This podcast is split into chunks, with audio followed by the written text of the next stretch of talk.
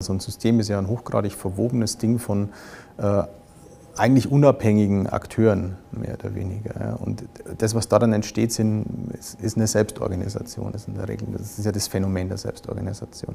Und das, das hat man aber noch nicht richtig verstanden, weil heute, ähm, heute betrachten wir Organisationen. Ja. Wir betrachten Organisationen eher wie Maschinen, ja, die, wir, die wir zerlegen können und, und jedes einzelne Ding für sich optimieren können. Aber dadurch, dadurch trivialisiert man diese Dinge. Also die, es sind ja genau die Interaktionen miteinander, die stattfinden, die genau das hervorbringen. Herzlich willkommen zum neuen Videopodcast Real Change. Wie immer geht es um echte Menschen, echte Veränderungen. Geschichten, die wir hier gemeinsam erzählen. Mein heutiger Gast ist Dr. Markus Reitner. Auf Markus und seine Arbeit bin ich über LinkedIn aufmerksam geworden und habe die Chance der digitalen Plattform genutzt, um miteinander in Kontakt zu kommen. Markus ist überzeugt, dass Elefanten tanzen können. Als Agile Coach, Agile Transformation Agent, hofnah und Organisationsrebell begleitet er deshalb seit 2015 die BMW Group IT auf ihrer Reise zu einer agilen Organisation. Nach seiner Promotion in Informatik an der Universität Passau arbeitete Markus Reitner zunächst als IT-Projektleiter bei MSG Systems. Im Jahr 2010 startete er nochmals komplett neu und wechselte als Seniorpartner und später Geschäftsführer zu ESC Solutions, einem kleinen Start-up mit Schwerpunkt Projektmanagement und Projektcoaching. Über die Themen Führung, Digitalisierung, neue Arbeit, Agilität und vieles mehr schreibt Markus Reitner seit 2010 in seinem Blog Führung erfahren. In unserem Interview sprechen wir über seine berufliche und persönliche Entwicklung, was es braucht, um Veränderungen in großen Organisationen voranzubringen und natürlich auch über das Manifest für menschliche Führung. Wieder gibt es konkrete Tipps für euch zum Mitnehmen. Ich wünsche euch viel Spaß und Inspiration beim Zuhören. Vielen Dank, Markus, dass du dir Zeit nimmst für unser Gespräch heute. Sehr schön, danke für die Einladung. Ich freue mich total dabei zu sein. Ich fand es ja super, weil wir haben uns ja eigentlich bisher noch gar nicht persönlich getroffen. Das war ja auch das Thema digitale Kommunikation. Über LinkedIn äh, bin ich auf dich aufmerksam geworden. Und das finde ich auch so spannend an so einer digitalen Welt, wie schnell man doch miteinander in Kontakt kommen kann, im positiven Sinne ja auch. Da ist, passiert natürlich ganz viel, ähm, aber im positiven Sinne. Von daher. Und mit wem man so in Kontakt kommt. Also diese Zufälle. Ne? In, Im Englischen gibt es ja dieses Serendipity also als, ja. als, Wort, ne? also dieser glückliche Zufall. Und das finde ich total schön und darum mag ich Social Media auch so mhm. gern, weil man stolpert über, über Leute, die man sonst nie kennengelernt hätte, wie in dem Fall. Ja. Total genau. spannend. Sehr schön. Wir haben ja auch gerade im Vorgespräch darüber gesprochen, dieses Klischee mit den IT-Lern. Hm. und dann habe ich auch gelesen, ja. das wusste ich gar nicht, weil du hast es ja nicht so in deinem äh, LinkedIn-Profil drin, promovierter ITler. Ja. Da hat man ja gleich so ein erstes Bild. Das ist noch schlimmer. Ich war in einem Lehrstuhl für theoretische Informatik. Uh, also recht viel weiter von der Praxis kann man sich nicht mhm. entfernen. Ne? Ähm, ja, natürlich hat man da das Bild. Ne? Und ja. seit Jurassic Park ist das halt nur der, der dicke Nerd, der irgendwo sitzt und äh, den keiner mag. Ja. Mhm. Ähm, ja, hat man. Äh, ist aber anders. Also, weil also wir, wir, machen gemeinsam, da findet Teamwork statt, wir machen gemeinsam Software und das ist also hochgradig mit Menschen und Interaktionen und auch ein Stück natürlich selbst organisiert. Also wir, mhm. äh, die, die ganze Softwarebranche treibt auch dieses, dieses New Work-Thema natürlich massiv, ja, weil die Leute anders arbeiten wollen, weil sie verstanden haben, äh, nur in der Art und Weise können sie wirklich gut sein, können wirklich effektiv sein. Wie bist du denn aber nochmal zu dem Thema IT gekommen und dann ja auch dann dort zu promovieren und in dem Bereich und dann in die Wirtschaft zu wechseln? Das ist ja, ja. doch auch eine ganz spannende Lebensgeschichte, die ja, du das, hast. das ist wirklich spannend, weil ähm, ich könnte natürlich jetzt so dieses von hinten die Perlen so aufreihen und erzählen, das hat alles irgendwie einen Plan und ich wollte schon immer, und, äh, aber das ist nicht richtig. Ähm, ich habe irgendwann Abitur gemacht und zufällig hatte ich damals einen Menschen kennengelernt, der Informatik studiert hat. Mhm. Und ich fand es cool, was der macht. Ich habe vorher auch schon programmiert, habe schon Computer gehabt und so weiter. Aber zu dem Zeitpunkt wusste ich nicht, was ich, was ich studiere. Ich studiere halt Informatik. Das ist irgendwie cool. Das machen so wenige. Das ist irgendwie, irgendwie interessant. Dann habe ich mich für Informatik eingeschrieben. Dann war das interessant. So, vor allem nach einem Jahr Zivildienst war es halt hochgradig interessant, mal wieder ähm, geistig was zu arbeiten. Äh, und das hat mir die nötige Motivation gebracht, da dann auch durchzuhalten. Naja, und dann war ich halt jetzt auch nicht der Schlechteste und dann kommt das eine zum anderen, dann kriegt man ein Angebot am Lehrstuhl, dann warum nicht eine Promotion? Also ja, genau, dann macht man das halt. Mhm. Und du merkst schon, also es, es, ist nicht so irgendwie, ich habe das geplant, sondern ähm, die Dinge passieren dann so. Ja. Und äh, irgendwo war es dann aber auch gut an der Uni, denn die Karriere an der Uni ist dann doch irgendwie sehr, mhm. sehr schwierig, ja, sehr langwierig, bis man da dann wirklich eine, eine feste Professorenstelle kriegt. Also geht man halt irgendwann in die Wirtschaft und dann, dann kannte ich jemanden, der dort in Passau zufällig ein Softwareunternehmen führt. Und dann bin ich halt dorthin gegangen. Und ähm, weil die eben nicht nur in Passau waren, sondern auch in München, war ich dann also viel und oft in München. Und so habe ich dann angefangen, auch für BMW damals zu arbeiten. Ähm, ja, und irgendwann war es nach fünf Jahren dort auch genug. Ja. Und zufällig war ein Bereichsleiter dort bei, der, bei dem Beratungshaus, der sich selbstständig machen wollte. Dann habe ich gesagt, machen wir ein eigenes Beratungshaus. Ja. Also warum denn nicht? Und wir hatten kein eigenes Büro, also wir haben immer nur beim Kunden gearbeitet, also so ein eigenes Büro gab es gar nicht. Und dann haben wir das so nach und nach aufgebaut. Ja. Und dann nach fünf Jahren, also fünf Jahre ist immer so die Zeit bei mir, so nach fünf Jahren haben wir dann gemerkt, äh, irgendwie haben wir unterschiedliche Vorstellungen, wie die Firma sich entwickeln soll. Und ähm, ja, dann kam wieder das eine zum anderen und ich, ich habe schon viele Angebote jetzt vom Kunden dann gekriegt, also in dem Fall von BMW und dann war halt ein sehr attraktives Angebot dabei und dann wechselt man halt vom kleinen Beratungs-Startup in den großen Konzern. Ja, genau. Uh, das klingt aber auch nach einem ganz spannenden Schritt. Ich kenne es ja eher raus, ich bin aus dem Konzern rausgegangen, aber in den Konzern rein. Ähm, absolut und ich dachte mir, ich kenne BMW seit 2005. Ja. Also weil ich habe immer dort gearbeitet. Äh, ja, Unterbrechung beim Daimler, ja, aber ist das Gleiche. Und ich dachte mir, ich kenne das wirklich. Ja. Und die Anpassungsschmerzen waren aber echt groß. Ja. Also ich muss echt zugeben, ich habe es an anderer Stelle schon, das erste halbe Jahr habe ich glaube ich, auch zweimal woanders beworben. Ja. Und irgendwann so nach, nach einem halben Jahr habe ich festgestellt, es gibt dort, neben der ganzen Bürokratie, neben der ganzen Hierarchie, es gibt dort auch immer Menschen, die was bewegen wollen, die was verändern wollen, die vielleicht nicht unbedingt an mächtigen Positionen sitzen, aber vielleicht einflussreich sind.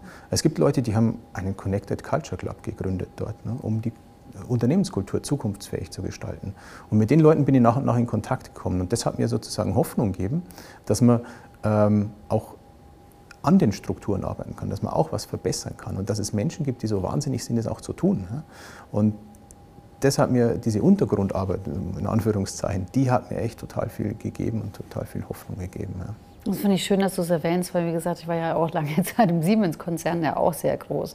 Und ich habe da immer eine höchste Achtung vor Menschen, die in dem System ja auch bleiben und das System in sich, aus sich mhm. heraus verändern mhm. und ihren Beitrag dort leisten. Mhm. Weil es immer sehr einfach von außen nicht zu sagen, mach doch mal und dies und jenes ja. und von außen ist irgendwie so einfach Tipps zu geben. Aber das jeden Tag und diese Energie beizubehalten, also da kann ja. ich gut nachvollziehen. Und was, was ich finde, was uns besonders macht dort bei BMW, ist auch, dass nicht nur, dass es diese Netzwerke gibt, diese Untergrundarbeit, ich glaube, die gibt es überall, das müssen wir auch bestätigen. Bei Siemens gibt es auch Netzwerke.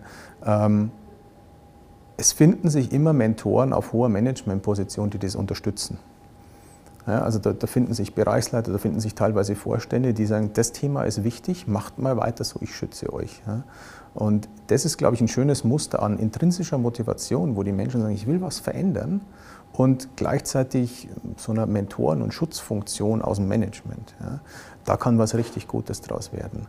Und das hat mir dann letztendlich auch Hoffnung gegeben, diese Veränderung voranzutreiben, die ich jetzt seit naja, drei Jahren hauptberuflich vorantreibe. Vorher war ich ja eher noch in operativen Geschäft dort. Ja, du hast gerade so die Mentorenrolle erwähnt, die erscheint öfter in Lebensläufen, dass es immer wieder mal so Personen gab, mhm. ähm, die eingeschubst haben. Auch jetzt in den, in den Stationen, die du vorher hattest, hattest du dort auch immer wieder die Erfahrung, dass da so Mentorenrollen gab? Sie müssen sich ja nicht offiziell so nennen, aber die einen dann begleiten oder auch ähm, mal so Hinweise geben, richtungsweisend oft ja dann auch mitwirken.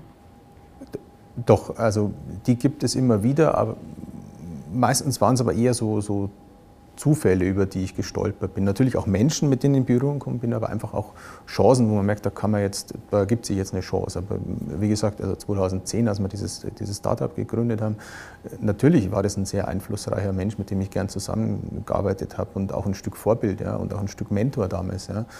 Ist, ist ein paar Jahre älter wie ich und von daher und auch mehr Managementerfahrung gehabt. Von daher hat mich der auch da, da sehr inspiriert und darum bin ich letztendlich auch ihm gefolgt und nicht, nicht so dem also wenn wir ehrlich sind, haben wir am Anfang gar nicht so genau, also wir haben nur gewusst, wir wollten gemeinsam eine Firma machen und wir wollten, dass diese Firma anders funktioniert als, als das, was wir bisher in einem Beratungsunternehmen kennengelernt haben. Ja, aber du merkst, wir hatten irgendwie nicht parat, also das ist unser Geschäftsmodell, genau damit wollen wir erfolgreich sein. Wir haben gesagt, wir wollen es anders machen. Und da bin ich ihm sozusagen gefolgt in, in, der, in der Rolle. Ja. Und genauso haben wir uns dann aber auch wieder getrennt, weil wir dann festgestellt haben, jetzt will ich es anders anders machen. Genau, und dann ist immer spannend, ich habe das ja oft auch in den Coachings, also, ja, das nicht mehr anders, aber wie weiß ich jetzt auch noch nicht. Und dann fängt ja genau diese Reise an, dieses Jahr, und was heißt denn das anders dann zu erkunden? Und das ist ja das, was du tagtäglich ja auch, gerade im Konzern ja auch machst. Wie sieht denn denn dieses anders gerade aus? Man konnte es ja in den Medien ja auch ein Stück verfolgen. Ich bin immer noch in der IT, ja, also ich habe mich jetzt nicht aus der IT wegbewegt, also so mutig war ich dann doch nicht. Ähm, aber gerade die IT bei BMW verändert sich ja gerade massiv und in dem Veränderungsprozess bin ich drin. Also Klaus Straub, unser CIO, hat ja letztes Jahr dafür auch den CIO Innovation Award bekommen. Ähm, wir haben eine relativ einzigartige, mutige Strategie, diese komplette Group IT umzustellen in eine agile Produktorganisation. Also viele machen ein paar agile Projekte, aber wir krempeln diese Organisation komplett um. Wir machen keine Projekte mehr. Ja. Wir machen agile Produktentwicklung. Das, das, klingt jetzt so einfach, aber das, das dauerte äh, irgendwie so eine gewisse Zeit, damit wir es überhaupt selber verstanden haben. Und da bleibt jetzt wirklich kein Stein auf dem anderen. Also da, da bleibt weder der Budgetzuteilungsprozess, da bleiben keine Karrierepfade auf dem, auf dem anderen. Also das, das ändert sich alles gerade. Ja. Und das, das krempeln wir gerade um. Und damit versuchen wir natürlich auch Impulse in den gesamten Konzern zu geben, weil als Group IT sind wir die IT für, für das gesamte Unternehmen. Das heißt, was wir tun, wie wir arbeiten, strahlt auf das ganze Unternehmen aus. Und da versuchen wir jetzt gerade diese, diese Veränderung da voranzutreiben und natürlich mit dem ultimativen Ziel, äh, den, den Supertanker ein Stück beweglicher zu machen. Bei der Beweglichkeit kommen ja manchmal so Gegenwinde auf. also es ist ja nicht wahrscheinlich jeder, der Hurra schreit und sagt, ja genau, das wollte ich schon immer. Ähm, wie, wie, gehst du denn persönlich auch mit dem Thema Widerstände, Gegenwind auch um? Ich, ich möchte fast sagen, gar nicht. Also ich versuche mich auf die zu konzentrieren, die nicht den Widerstand leisten, sondern die auch gerne was verändern wollen. Und zum Glück findet sich ein immer größerer Kreis von Menschen, die auch gerne was bewegen wollen. Also ich will nicht sagen, dass ich mich mit, mit Bedenken nicht, nicht auseinandersetze, das, das tue ich sehr wohl. Ja. Aber ich versuche sozusagen meine Energie auf die zu richten, die gerne äh, was verändern wollen, die gerne anders arbeiten wollen, die gerne dieses, dieses, diesen Gedanken dieser agilen Produktorganisation vorantreiben und versuche mit denen Erfolgsgeschichten zu machen. Weil ich kann lange äh, auf dem Papier und mit PowerPoint versuchen, die, die nicht so gerne dabei sind, zu überzeugen, aber das ist immer Theorie. Äh, lieber sind mir gute Beispiele, Erfolgsgeschichten, um die anderen mitzunehmen. das ist eigentlich das, das Rezept. Also über Erfolgsgeschichten die anderen mitnehmen. Finde ich einen ganz, ganz wichtigen Punkt, weil ich kenne in Unternehmen ganz viele Menschen, die sich wirklich abarbeiten an diesem Widerstand. Also versuchen, andere Menschen davon zu sagen, ist doch so toll und du musst mit dabei sein und da die komplette Energie verlieren, die dann natürlich für diese positiven Wege dann wieder fehlen. Deswegen finde ich schön, wie du es jetzt ähm, erwähnt ja. hast. Auf das, was wir uns fokussieren, ist das, was wächst. Ja, genau. genau. Und ähm, wie siehst du denn so persönlich so die nächsten Entwicklungsschritte genau in der Richtung? Mm, also äh, natürlich, wir stecken mitten in der, der Veränderung drinnen und wir sind jetzt eigentlich an dem Punkt, wo das jetzt gerade die, die, Strahlkraft ins gesamte Unternehmen gerade äh, entwickelt. Ja, weil wir in der IT haben wir so, so weit sortiert und jetzt sind wir gerade dabei, wie arbeiten wir denn zusammen hier. Ähm, das dauert sicherlich noch ein paar Jahre, bis das wirklich auch den, den richtigen ähm, Schwung hat. Ähm, man hört natürlich auch, äh, die, die, die See wird rauer in der Automobilbranche, das kann man überall lesen. Ja. Ähm, und muss man jetzt sehen, wie das dann unter den Rahmenbedingungen weitergeht. Ja, also das sind natürlich Einflussfaktoren. Ja, und mm, da weiß man noch nicht, wie das System jetzt darauf reagiert, auf diese Einflussfaktoren. Und wie viel von dem Neuen dann wie äh, sich entwickelt. Ich finde einen ganz spannenden Punkt, weil eben gerade dieses Verständnis von es ist ein System. Und es ist nicht linear berechenbar, mhm. sondern dass da eben genau diese Einflussfaktoren und man muss sehen, wie das System intern, aber auch ja der gesamte Markt global sich ja dann auch entwickelt. Ja. Und das, was wir auch vorhin im Vorgespräch besprochen haben, es ist nicht mehr dieses lineare Denken, sondern gerade diese Kompetenz, wie gehe ich denn mit diesen A, Widerständen um, mit dem Positiven, eigentlich das, was für mich auch das Thema Kernagilität ja dann eigentlich auch ausmacht. Absolut, genau. Also was Agilität ausmacht, also im einen Schritt machen, Feedback kriegen, kurze Feedbackzyklen, sich neu orientieren, den nächsten Schritt machen. Also Kinder machen das intuitiv. Ja. Konzerne haben es ein Stück verlernt. Ja. Und das versuchen wir jetzt dort wieder, wieder reinzubringen. Also mein, mein, Lebensweg, wie ich vorher erzählt habe, ist genau auch so. Ja. Also so immer zu schauen und wo geht jetzt die nächste Tür auf, also was könnten sich hier und jetzt für Chancen ergeben und die dann halt auch zu nutzen und, und jetzt nicht für die nächsten fünf Jahre zu planen. Also das ich weiß jetzt auch nicht, was ich die nächsten fünf Jahre mache und ich habe auch gar keine Lust, das zu planen. Was würdest du den Menschen mitgeben, die in Organisationen gerade sind, auch diese Energie spüren, ich möchte was verändern, aber ich weiß gar nicht so recht, wo ich anfangen soll? Also ich, genau, ich würde immer Gleichgesinnte suchen. Also das, das wäre für mich echt das Erste, weil ich, du brauchst die auch, um, um dich äh, bei Laune zu halten, um dich aufzubauen. Ne? Weil wenn du so Einzelkämpfer bist, dann das Gefühl hast, niemand versteht dich, das ist, das ist ganz, ganz schlimm. Ja. Aber wenn du irgendwie so ein Netzwerk an Leuten hast, die, die sagen, äh, genau, ja, und so eine, so eine Parallelwelt oder so ein Untergrundnetzwerk aufbauen, genau das würde ich, würde ich da immer raten an der Stelle. Und das, das hat mir auch unglaublich, unglaublich viel Hoffnung gegeben, ähm, da weiterzumachen. Denn so die Koalition der Willigen. Ja. Dass man dann, und das kann auch teilweise unternehmensextern sein, dass man auch sich mit mhm. anderen auch verknüpft, weil das ist ja manchmal auch ein ganz hilfreicher Input, den man dann bekommt, wenn man selber so in deinen eigenen Kulturen dann drin ist. Absolut, genau, genau ist dieses Thema, darum ist dieses Thema Social Media für mich immer noch so wichtig. Ne? Also das habe ich ja 2010, habe ich das ganze Social Media, das ganze Bloggen, habe ich 2010 angefangen, um unser Startup natürlich äh, ein Stück weit über Themen bekannt zu machen. Also das stammt aus der Zeit, ich habe das aber einfach beibehalten, weil ich es A, brauche ich das Schreiben für mich, um es zu verdauen, um es zu reflektieren. Und natürlich hat es auch eine Wirkung, um mit Leuten in Kontakt zu kommen und wo man einfach das Gefühl hat, es könnte auch anders sein. Ne? Weil ansonsten schwimmt man immer so in seiner eigenen Konzernfilterblase und, und, und negiert quasi, dass es irgendwie anders sein könnte. Dann sagt die da draußen haben ja keine Ahnung. Oder man kriegt dieses die da draußen gar nicht mit. Und ich versuche ganz bewusst, dieses Netzwerk auch nach außen zu knüpfen. Ja, deswegen so haben wir uns ja auch kennengelernt. Das finde ich auch wirklich äh, sehr sensationell, weil es auch für mich so der Kernpunkt inspirieren. Mhm. Also nicht mal so dieses, ich bin ein Vorbild und ich sage es, wie es echt, echt richtig geht, sondern als eine Inspiration zu dienen und jeder muss dann wieder auch seinen Weg finden. Das ist ein Geben und Nehmen, ja, genau. Deswegen fand ich eben dieses Manifest ja auch so spannend, mhm. weil es ja auch dort nicht drin steht, so geht es jetzt echt, echt richtig und die zehn Regeln befolgen und dann funktioniert es, sondern es ist ja auch auf einer ganz anderen Ebene, wie es ja auch dargestellt ist. Genau, ja, schön, dass du das ansprichst. Ja, das Manifest ist ja auch ein Teil dieser, dieser Veränderung, die wir äh, in der Group IT angestoßen haben. Und wir haben uns, und auch das ist wieder nicht geplant entstanden. Also da gab es jetzt nicht irgendwo einen Masterplan, der sagt, also so Anfang 2018 machen wir das Manifest für menschliche Führung, das stand da nicht drinnen. Äh, das Einzige, was wir geplant haben, war Anfang 2018 so ein Workshop äh, mit Führungskräften, mit Mitarbeitern, ähm, wo wir uns der Frage nähern wollten, ja, verstanden, Agilität, Selbstorganisation einerseits und jetzt haben wir da Führungskräfte, also Chefs. Und wie passt denn das zusammen eigentlich? Also das ist doch irgendwie, irgendwie passt es doch nicht. Also wie, wie kann denn das zusammenpassen? Also selbstorganisierte Teams und was macht denn jetzt der Chef eigentlich? Das war die Fragestellung. Wir haben so drei Stunden Workshop gemacht und drei so Brown-Paper-Wände äh, mit Post-its beklebt, wie man es halt so lustig macht. Ja. Und dann, aber ich stelle mir die Frage nach so einem Workshop, was, was macht man denn jetzt damit? Ja. Und irgendjemand, also ich war es jetzt nicht, hat eine Idee gehabt, Mensch, das könnte man doch aufschreiben wie im agilen Manifest.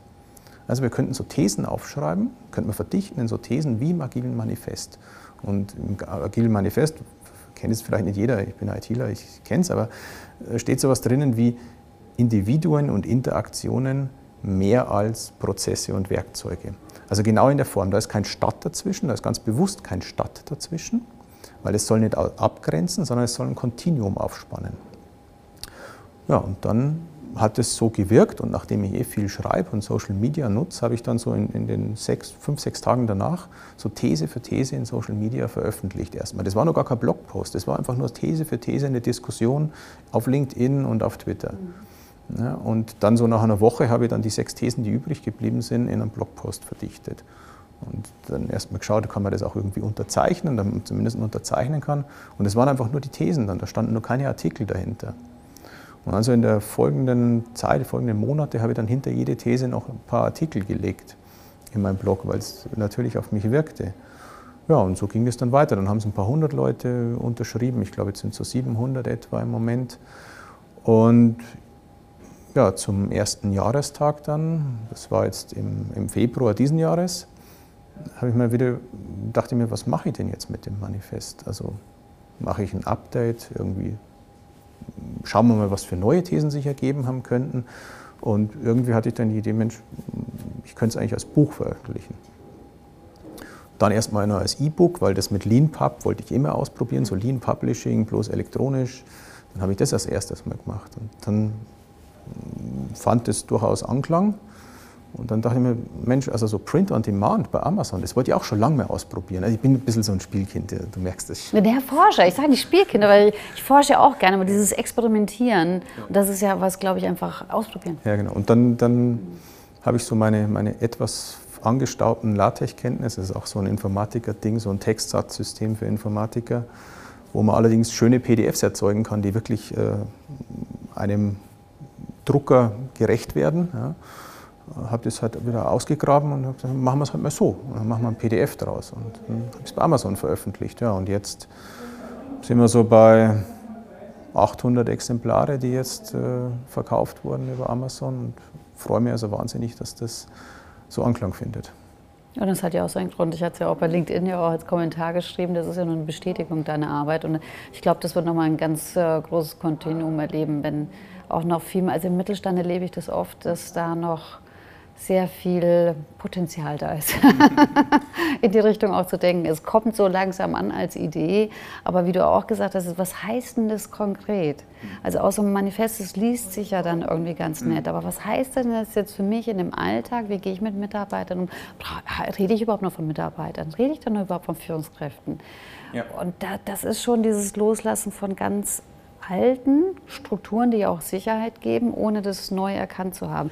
Wie siehst du das in Organisationen, diese, diese ich sage mal, so ein Kippmoment gibt es ja oft auch, wenn es lange sich zieht, dann immer Alten festzuhalten, aber dann doch in das Neue übergeht. Ich glaube, bei vielen steckt so eine, so eine Angst dahinter. Ne? Weil man spürt zwar, dass das, wie man, wie man es heute macht, nicht optimal ist, aber gleichzeitig lastet ja so ein, so ein Druck an Verantwortung auf, auf einer Führungskraft. Das ist ja völlig normal. Die wird für einen gewissen Bereich wird die angeschaut. Und, und das jetzt anders zu machen, loszulassen, Freiräume zu geben, das macht erstmal Angst, weil ich kann jetzt scheinbar nicht mehr so viel kontrollieren. Also ich muss mich von dieser Kontrollillusion verabschieden.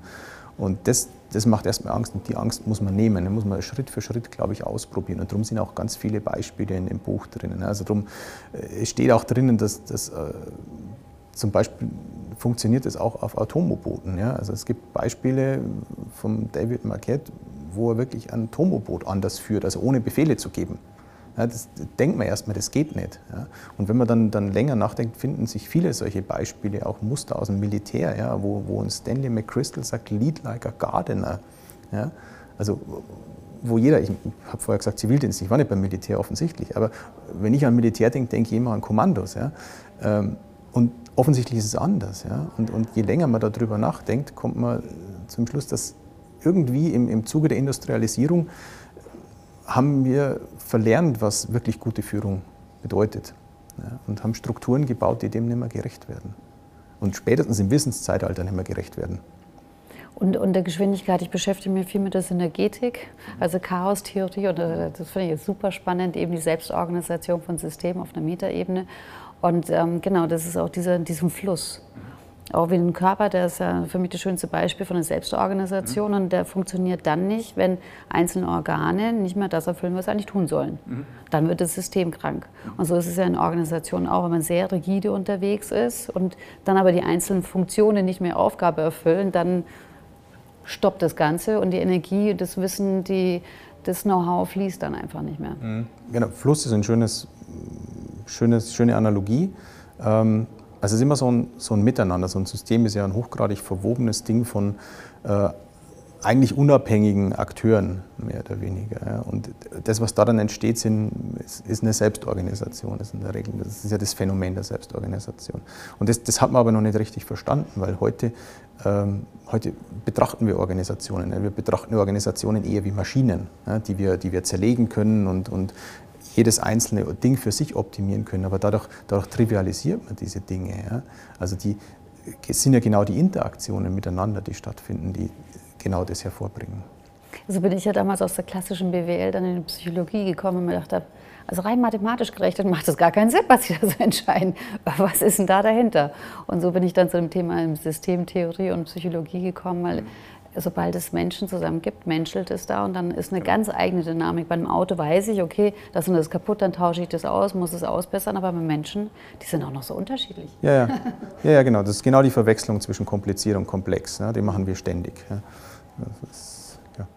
Was wären denn so drei Punkte, die du gerne mitgeben würdest für die Zuschauer und Zuhörer? Also das Erste, was mir wichtig wäre, ist, dass man mal eine offene Diskussion über das, das Menschenbild führt, das in Organisationen herrscht. Ja. Weil da ist, das, das ist, glaube ich, für mich die Grundlage von allem. Das ist eigentlich schon alles gesagt und beschrieben in Büchern, aber einfach diese, diese Diskussion, ich erlebe immer noch, dass äh, wir denken, Menschen müssen motiviert werden oder können motiviert werden ja, mit einer groß genugen Karotte. Ja. Und allein diese Diskussion ist immer hochspannend, die in Organisationen zu führen, weil dann kommt, ja, aber ich kenne Mitarbeiter, die, die, die machen sonst gar nichts. Ja. Nee, die verhalten sich dort in dem System so. Privat sind die vielleicht anders, die haben dann irgendwie Krisenstäbe im Roten Kreuz und sowas, die können wunderbar sich selber organisieren, aber in dem System verhalten sie sich anders. Also diese Diskussion über dieses Menschenbild, wie betrachten wir die Menschen in unserer Organisation, die finde ich den Ausgangspunkt von, von allem. Ja. Und wenn man, wenn man das mal klar hat, ähm, wie Menschen, mit welchem Menschenbild man da reingeht, dann ergeben sich die nächsten Schritte auch. Dann, dann ist auch relativ klar, dass das mündige Mitarbeiter sind und auch sehr gut selbst entscheiden können, wenn man ihnen denn den nötigen Kontext für die Entscheidung mitgibt. Natürlich, wenn sie das nötige Wissen, wo es hingeht und wie man sich entwickelt will, nicht haben, dann können sie die Entscheidung nicht treffen. Aber in der Regel haben sie alle Informationen, um die Entscheidung zu treffen und sie müssen es dann auch umsetzen. Das heißt, dann Entscheidungen dezentralisieren, weil allein das macht dann agil und schnell. Das, das finde ich einen ganz, ganz, ganz wichtigen Punkt. Ähm, und ja, aber das setzt wiederum voraus, dass man ein Stück weit verstanden hat, was ist der Zweck der Organisation. Also, weil wenn ich nicht weiß, was ich genau erreichen will, und, oder wenn da schlimmer noch eigentlich nur steht, ich will Profit erreichen, dann ist das Ganze als irgendwie seelenlos, ja? dann, dann macht es keinen Sinn. Und es muss aber Sinn machen. Also in dem Führungsmodell muss es Sinn machen für die Mitarbeiter. Und genau dieses, dieses Sinnangebot, diesen Sinn zu stiften, diesen, vielleicht gar nicht zu stiften, ein Angebot zu machen, was der Sinn der Organisation sein könnte. Die Diskussion braucht man sehr viel mehr, weil das geht in dieser ganzen Profitdiskussion massiv unter. Und Profit ist nicht der Zweck einer Organisation, es ist die Folge des richtigen Handelns. Finde ich sehr, sehr schön formuliert. Und was würdest du für den Einzelnen nochmal mitgeben? Das ist ja äh, auch schon sehr viel auf einer Systemebene. Aber für, für den Einzelnen, was kann der denn tun? Was würdest du da als Tipp mitgeben? Ich würde sagen, jeder kann was bewegen. Ja, das darf man nicht vergessen. Und ich würde gern einfach ein Stück mehr Selbstbewusstsein mitgeben und das ist auch gar nicht von mir, das, liest sich auch bei Peter Drucker, kann man das nachlesen, der im Prinzip sagt, die, die, der Wissensarbeiter braucht die Organisation gar nicht. Die Organisation braucht den Wissensarbeiter. Das ist quasi eine Umkehrung des Abhängigkeitsverhältnisses. Der, der, der Arbeiter am Fließband zu Zeiten von Henry Ford, der konnte nicht woanders arbeiten, der, der konnte nur am Fließband. Also der hat die Fabrik gebraucht, um äh, Geld zu verdienen. Aber heute, äh, die heutigen Wissensarbeiter haben das ganze Kapital im Kopf. Ne? Also da seid bitte selbstbewusst. Ne? Also die Organisation braucht euch. Wie schön und vor allem unabhängig vom Alter, weil das heißt immer, man nennt die Generation Z, das betrifft alle. Also Peter Drucker hat das vor 40 Jahren aufgeschrieben. Ja. Also.